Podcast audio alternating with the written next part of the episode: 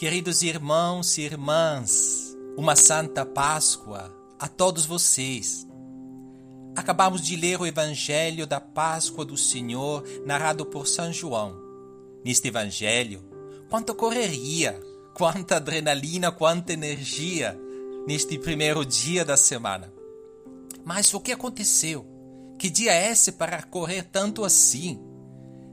Deve ser o começo de algo de novo, algo que irá revolucionar a vida de muitos. Sim, o novo início. O mundo irá lembrar deste dia eternamente. É o primeiro dia útil depois da morte de Jesus para visitar o seu túmulo. É como quando sai o benefício do governo, né? Quanto antes puderem, a gente vai para o banco de madrugada para sacar o dinheiro, sem medir esforço, de madrugada, cedinho. Ou quando chega o nosso dia da vacina, logo de madrugada, a gente vai lá na fila porque não dá mais para esperar, nem um minuto, não dá mais para esperar. Assim foi para Maria Madalena.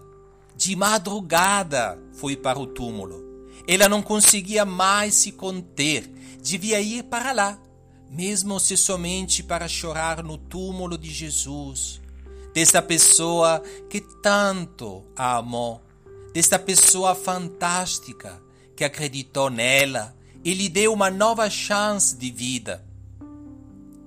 Sexta-feira, todo mundo acompanhou Jesus até a cruz, junto com Maria e as mulheres. Sábado, ninguém podia sair de casa. Portanto, Maria de Magdala assim como Maria e os discípulos, deve ter ficado em casa, junto com os discípulos de Jesus, fazendo memória dos acontecimentos vividos com Jesus. Neste momento, imaginamos o Pedro e André relembrando o chamado, ainda quando eles eram pescadores de peixes, quando deixaram tudo para seguir este Jesus de Nazaré, que lhe prometia de serem pescadores de homens. Imagino também aqueles discípulos e discípulas relembrando as palestras do Mestre Jesus, relembrando as parábolas com as quais Jesus explicava o mistério do reino. Alguém deve ter lembrado também os vários milagres, as discussões com os fariseus, as brigas, enfim, deve ter sido um sábado de muito choro e saudade, de dor e esperança. Alguém com certeza deve ter lembrado também os discursos de Jesus sobre o fato que ele devia sofrer, morrer para ressuscitar no terceiro dia. Talvez foi Maria, a mãe de Jesus, que relembrou tudo isso. Portanto, irmãos e irmãs, Acho que todo este povo estava contando as horas para que passasse o sábado. Sabemos que sábado era o dia no qual ninguém podia ir para cá e para lá. E assim, depois do sábado, ir pelo menos até o túmulo para chorar e estar perto do corpo de Jesus. Mas quem chegou por primeiro ao túmulo foi Maria de Magdala, uma discípula fiel de Jesus que o acompanhou até a cruz, a diferença de muitos homens que ficaram de longe, observando por medo. De novo, uma mulher chega antes, porque o amor chega antes e é capaz de superar até o medo dos soldados que estavam à frente do túmulo de Jesus. Ela vai até o túmulo de madrugada, até no Evangelho se diz que ainda era escuro. Era escuro fora, era escuro dentro, ou seja, nem ela tinha tudo claro a respeito do que teria encontrado. Não tinha dado tempo para elaborar as palavras de Jesus a respeito que no terceiro dia ele teria ressuscitado. Portanto, ela foi para o túmulo, provavelmente só para chorar e rezar mas é bom lembrar que pelo menos não ficou parada. Ela fez algo, como o Papa sempre pede a nós, de ser uma igreja sempre em saída. E aí, encontrou uma surpresa. Alguém tinha tirado a pedra, uma pedra enorme. Quem fez isso? E o que ela fez? Ela corre para avisar Pedro e outros discípulos. Corre até a comunidade ainda reunida. Não fica parada, assustada. Embora não entenda tudo, vá até os discípulos para que o acontecimento fosse conhecido. Ela é a primeira missionária a dar o anúncio que algo de extraordinário estava acontecendo. O que era? Ainda ela não entendia claramente, mas algo de grande. Alguém tirou a pedra na frente do túmulo de Jesus. Talvez tenha esperança. Não está tudo acabado. Vamos ver o que é. Corre, corre, corre. E chega a avisar Pedro e o outro discípulo, aquele que Jesus amava, e dá a primeira versão dos fatos. Tiraram o Senhor do túmulo e não sabemos onde o colocaram. Mas quem tirou este corpo, para onde, ainda não sabemos. Por isso que Pedro e outro discípulo eles também correndo juntos. Mas o discípulo que Jesus amava chegou antes, assim como a Madalena. Quem mais ama chega antes.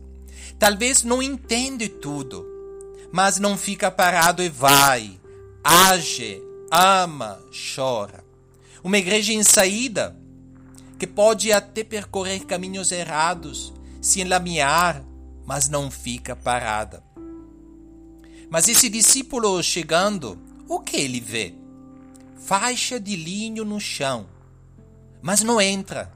Ele respeita o mais velho discípulo, Pedro. O pescador, Pedro. Aquele que se achava melhor dos outros e disse que teria seguido Jesus até a morte, mas depois o traiu três vezes antes do galo cantasse. Mas o discípulo que chegou por primeiro, respeita Pedro, que foi escolhido por Jesus para lidar a sua igreja. Pedro também chegou com o tempo dele. Assim cada um de nós chega na hora que ele puder, mas chega e entra no túmulo e vê também as faixas de linho no chão e, uma novidade, o pano que tinha estado sobre a cabeça de Jesus enrolado num lugar à parte. Este detalhe é importante. Se tivesse sido um ladrão a levar o corpo de Jesus, ele não teria dobrado este pano com tanta cura. Mas algo de extraordinário aconteceu. O que aconteceu? Nem Pedro entendeu bem, mas o discípulo quando entrou e viu, ele acreditou. O que ele acreditou? Provavelmente acreditou o que Jesus já tinha dito, que ele, ao terceiro dia, teria ressuscitado. Jesus falou e se cumpriu.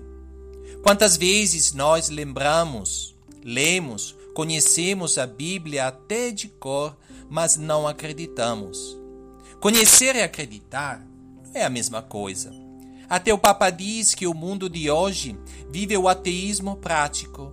Vive como se Deus não existisse.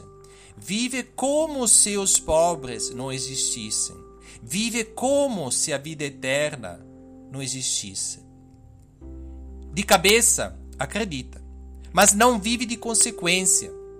Vive triste, vive indiferente, vive agoniado no lugar de esperança pela vida eterna, ele está triste. No lugar de viver a fraternidade universal, ele vive o egoísmo. Irmãos, irmãs, quem ama corre, quem ama acredita, quem ama põe em prática o que acredita. Quanta correria nestas primeiras horas do domingo. Mulheres, discípulos novos, discípulos mais velhos mesmo se nem tudo é claro, mas ninguém pode ficar parado.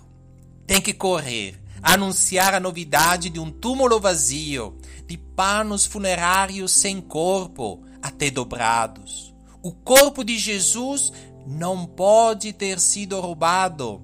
Tenhamos fé. Ele ressuscitou. Sim, realmente, ele ressuscitou. Se tem um mistério grande esse, onde está o corpo de Jesus?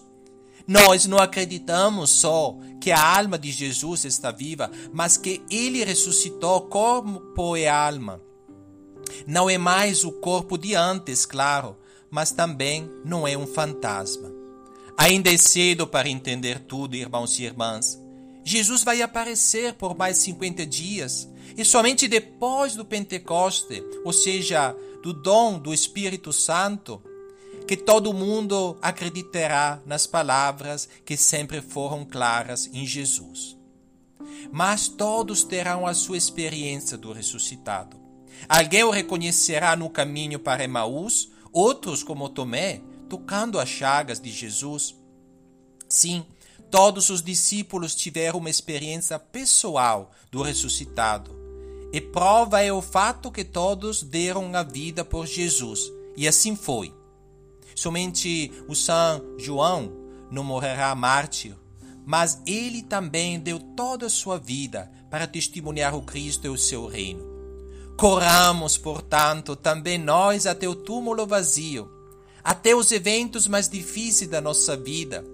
Não são somente lugares de morte, mas podem se tornar lugares de esperança. Esta pandemia é cruel, traz mortes, mas tem muitas pessoas que estão aproveitando bem disso para ser presença de solidariedade e esperança. Começando pelos profissionais da saúde ou os muitos religiosos e leigos que se prodigam para levar ainda e ajudar os, com os alimentos as pessoas mais necessitadas. Sejamos nós também semeadores de esperança. O túmulo está vazio, Portanto, o corpo de Jesus está no meio de nós, está naquele que sofre, está naquele que ajuda. Sejamos nós também, corpo de Cristo ressuscitado. Uma santa Páscoa de ressurreição a todos vocês.